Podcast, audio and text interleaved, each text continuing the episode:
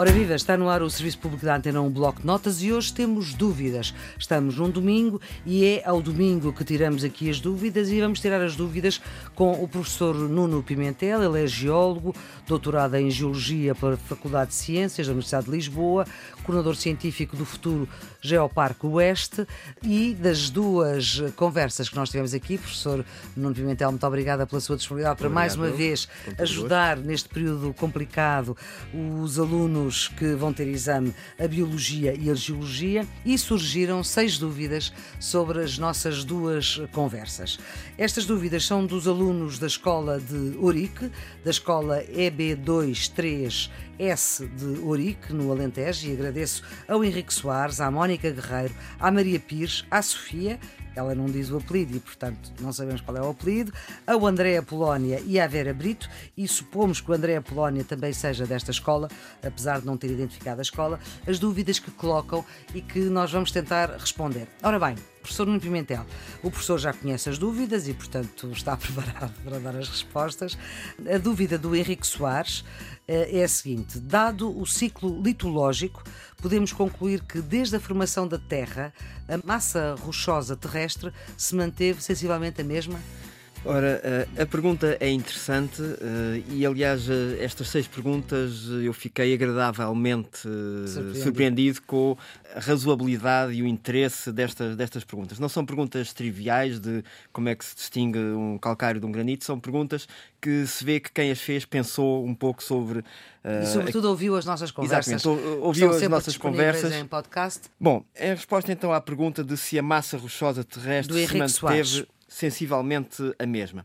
A primeira resposta uh, imediata é, é um sim, isto é, nós olhamos para o planeta Terra e ele parece esta quase esfera suspensa no, no espaço sideral, com a sua atmosfera, e pensamos, bom, isto está aqui há milhões de anos e, portanto, tudo isto se manteve tal como está e apenas houve aqueles processos de que eu falei de as rochas se irem transformando umas nas outras, o baralhar e voltar a dar, portanto parece em si mesmo um, um, sistema, um sistema fechado.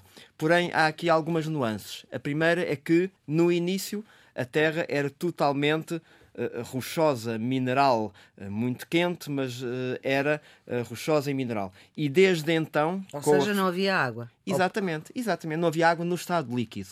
Não havia água no estado líquido. Então, que água é que havia? Havia água gelada? neve? Não, havia as moléculas de hidrogênio e havia as moléculas de oxigênio. Mas que não se tinham juntado. Cada uma na sua vida, ligados a outros elementos, a outros, a outros compostos, e com o arrefecimento, a Terra foi como que segregando a água e segregando também o ar. E, portanto, hum. quer a hidrosfera, quer a atmosfera, já existiam enquanto eh, elementos químicos na, na esfera inicial, mas foram formados de novo. Mas até aqui nada entrou, nada saiu. Porém, sim, há eh, materiais que entram e saem diariamente da Terra, mas que nós não nos apercebemos deles. Isto é, não é um sistema fechado. A atmosfera, nós, quando vemos um esquema, quando a desenhamos, pomos uma linha à volta da Terra e dizemos daqui para baixo é a atmosfera, daqui para cima é o vazio. Mas claro que isto não é assim.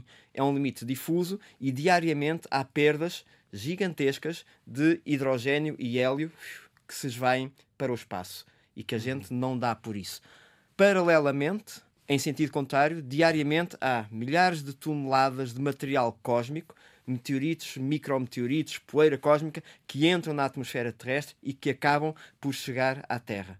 Portanto, todos uhum. os dias há gases a sair, sólidos a entrar e o balanço é mais ou menos ela por ela, ou se quiserem, temos ganho um bocadinho ao longo destes largos milhões de anos, a Terra tem crescido um bocadinho, mas se trouxermos para a nossa escala, é como se ao longo de toda a nossa vida, nós, eh, no final da nossa vida, tivéssemos mais um grama do que tínhamos no início. Portanto, é irrelevante. Agora vamos para a pergunta da Mónica Guerreiro, que continua a ser da, da escola EB23-S de Ourique e que diz que assistiu uma das nossas conversas do Bloco de Notas, o Serviço Público da Antena 1, e tem uma dúvida que, de certa forma, diz que sempre teve. E a dúvida é a seguinte: num limite convergente de placas tectónicas, em que uma placa oceânica colide com uma placa continental, ocorre subducção, sendo que há uma placa que afunda. A minha dúvida é saber qual é a placa que afunda, se é sempre a oceânica ou a continental, ou se varia consoante a situação. Bom, esta pergunta tem a ver com tectónica de placas, obviamente, uhum. com o facto Foi das placas. O objeto de uma das nossas conversas. Exatamente, e com o facto das placas chocarem entre si e quando chocam há um, há, digamos, há um conflito de interesses e isso tem que se re resolver geometricamente de, de alguma maneira. Quando são duas placas continentais, uh, como as duas são idênticas, elas vão enrugar e uh, soerguer-se e dar origem às, às cadeias de, de montanhas. Quando são duas placas uh, oceânicas, as duas Portanto, têm... placas oceânicas são que estão no oceano. Sim, que, que constituem o fundo dos oceanos. Essas duas placas são aparentemente idênticas, mas há sempre uma que é mais uh, fria, mais espessa, mais antiga e por isso mais densa que a outra, e é essa que vai afundar. No fundo. E qual é que é que afunda? A oceânica ou a continental? Quando é uma oceânica e uma continental a encontrarem-se. Forçosamente é a mais leve ou a menos densa que fica à tona d'água, por assim dizer, como uma rolha que flutua na água, e a mais densa é que vai ao fundo, é, é que vai para zonas mais fundas do, do planeta. Portanto, é oceânica, que é basáltica, digamos, que tem uma densidade mais alta do que a continental, que é granítica, que é comparativamente menos densa, é a oceânica que se vai afundar, vai a centenas de quilómetros, vai fundir, vai desaparecer, vai ser consumida por baixo da placa continental. Portanto, se eu bem percebi, para responder à pergunta da Mónica Guerreiro, é a oceânica que afunda. Forçosamente, obrigatoriamente, não há outra maneira de resolver. Muito bem, vamos à pergunta da Maria Pires, da mesma escola, Ourique, Alentejo coloca a seguinte dúvida: nas rochas metamórficas, a recristalização que ocorre é só ao nível da estrutura dos minerais ou a composição química da rocha também se altera? De facto, são uh, as duas coisas. Nós pensamos no metamorfismo como um processo essencialmente térmico, de aquecimento e também de, de compressão, e se pensarmos apenas nisto, uh, sim, os minerais vão se reorganizar, reestruturar, a sua estrutura uh, é modificada. Mas é muito comum também que, nas condições em que há metamorfismo, isto é, dezenas uh, de quilómetros de profundidade, haja fluidos muito quentes, isto é água como produtos em solução, uh, muito quentes, muito ativos, e isso tende a interagir com a própria rocha. E o facto de estarmos a centenas de graus ainda ajuda, ainda ajuda mais. Portanto, águas muito quentes com uma composição muito rica, forçosamente vão interagir com os minerais da rocha e transformá-los quimicamente. E, portanto, a composição da rocha original e da rocha metamórfica final muitas vezes não é a mesma e as transformações podem ser bastante significativas. Vamos agora, professor Nuno Pimentel, à pergunta da Sofia, não, não disse o apelido. Estas perguntas chegaram por mail, que também é uma maneira de contactar connosco, e a pergunta da Sofia é uma linha. Porquê é que as montanhas só atingem no máximo 10 quilómetros? Uh, esta pergunta é, é, bastante curiosa e eu lancei este número um bocado para isso, para as pessoas pensarem, mas por que raio é que é assim? Exatamente. Um, e, e, isto tem, e pelo visto resultou. Uh, isto tem a ver com uh, quais são as forças que formam ou dão origem a estas montanhas. São as tais colisões de placas continentais que eu há bocado falava. E, portanto, vai enrugar. Mas esta força, esta força é óbvio que tem uma certa limitação, não é uma força infinita. É uma força gigantesca para a nossa escala, mas tem uma certa capacidade de enrugar e soerguer. Mas uma montanha que está a ser levantada tem um peso brutal e, portanto, ela não se deixa ser levantada até ao, até ao infinito. Por outro lado, no topo dessa montanha há também a erosão que está sempre a atacá-la e que também não a deixa crescer desmesuradamente.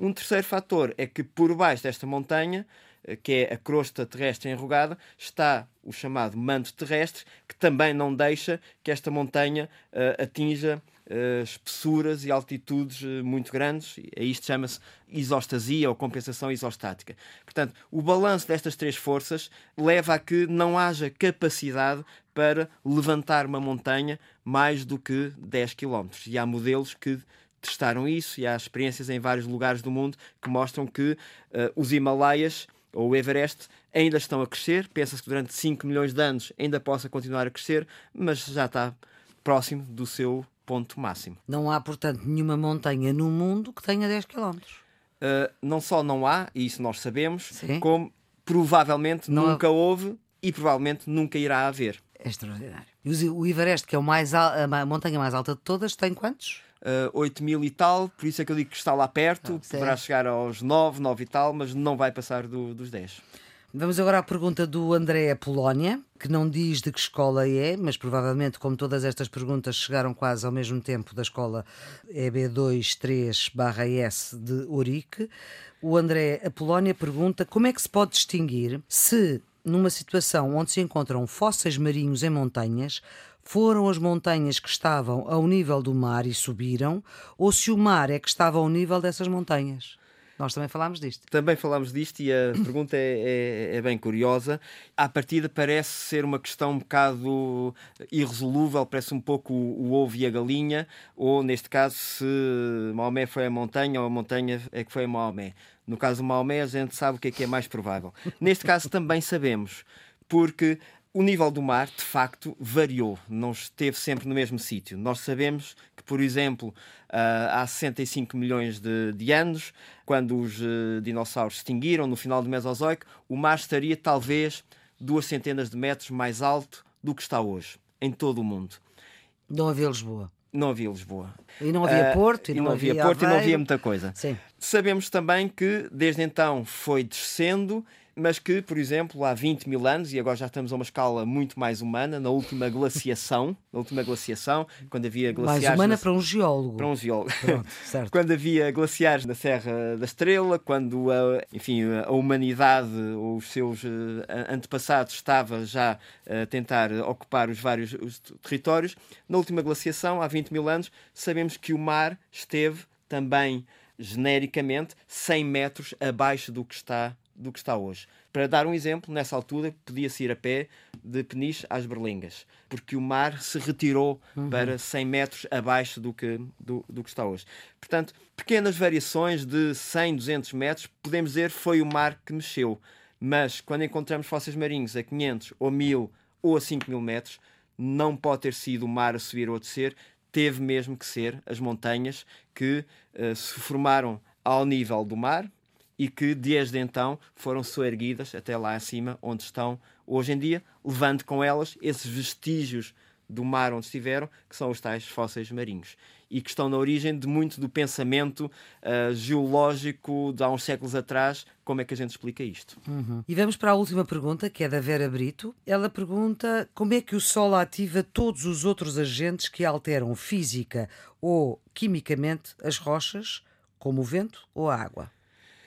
Esta questão tem também a, ver com aquilo que eu, que eu falei de haver duas forças na Terra, uma a força interior que eh, constrói, soergue, levanta, e a outra a força externa que tende a atacar e a destruir e a, e a alterar as rochas. E eu disse que o motor dessa, dessa força externa é o Sol, o que parece um bocado estranho porque é algo que está muito longe, que nós sabemos que nos atinge, que nos deixa mais ou menos corados, mas não é nada do, do outro mundo, e porém tem essa capacidade extraordinária de destruir rochas.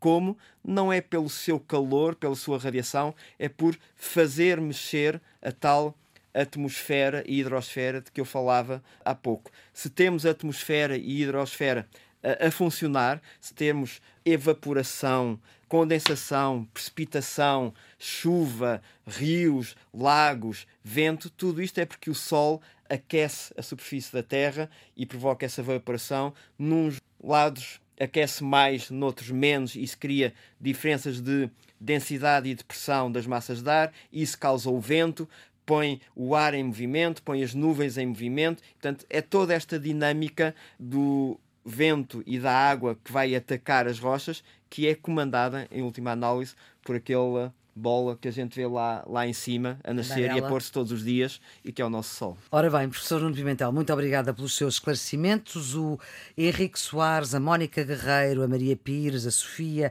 o André Apolónia e a Vera Brito, eles são alunos de 11º ano desta cadeira de Biologia e Geologia. São todos da escola EB23-S de Ourique, no Alentejo, e que questionaram via eh, o nosso mail, que eu vou voltar a repetir, é bloco de notas Antena 1 Antena 1, o número 1 em algarismo, arroba rtp.pt. Vou repetir, bloco de notas Antena 1, tudo junto, sem pontos, arroba rtp.pt. Esta é uma maneira de nos contactar. A outra é via uh, WhatsApp e gravar uh, uma mensagem, gravar a dúvida para o 96 909 45 24, digo de novo, 96 909 45 24 e colocar a dúvida desta cadeira, neste caso as dúvidas da cadeira de Biologia e Geologia e na parte de Geologia do professor Nuno Pimentel, que aqui esteve a responder, mas quem sabe no próximo domingo poderemos estar a responder a dúvidas de outras matérias. Relembro que o exame de Biologia e Geologia para o 11º ano está marcado para o dia 17 de julho e a segunda época está marcada para o dia 3 de setembro. Estes episódios, como sabem, estão todos em podcast e, portanto, provavelmente o que terá acontecido aqui é que ou um professor ou um dos alunos ouviu, quer na rádio, quer no podcast, e trouxe estas perguntas que enriqueceram este nosso domingo e esperemos que as respostas do professor Nuno Pimentel tenham sido esclarecedoras e que valham a pena para o exame que vão ter no dia 17 de julho ou, quem sabe, dia 3 de setembro. Portanto, está no RTP Play, está no iTunes, está no Spotify, está também no portal Ensina da RTP, está também via Facebook, porque nós vamos colocando estes episódios todos os dias. O Serviço Público pode, portanto, ser ouvido a qualquer hora. A produção é de Ana Fernandes, os cuidados técnicos são de João Carrasco e amanhã, a esta hora, na segunda-feira, estaremos a falar de outra disciplina que tem exames este ano. Até lá!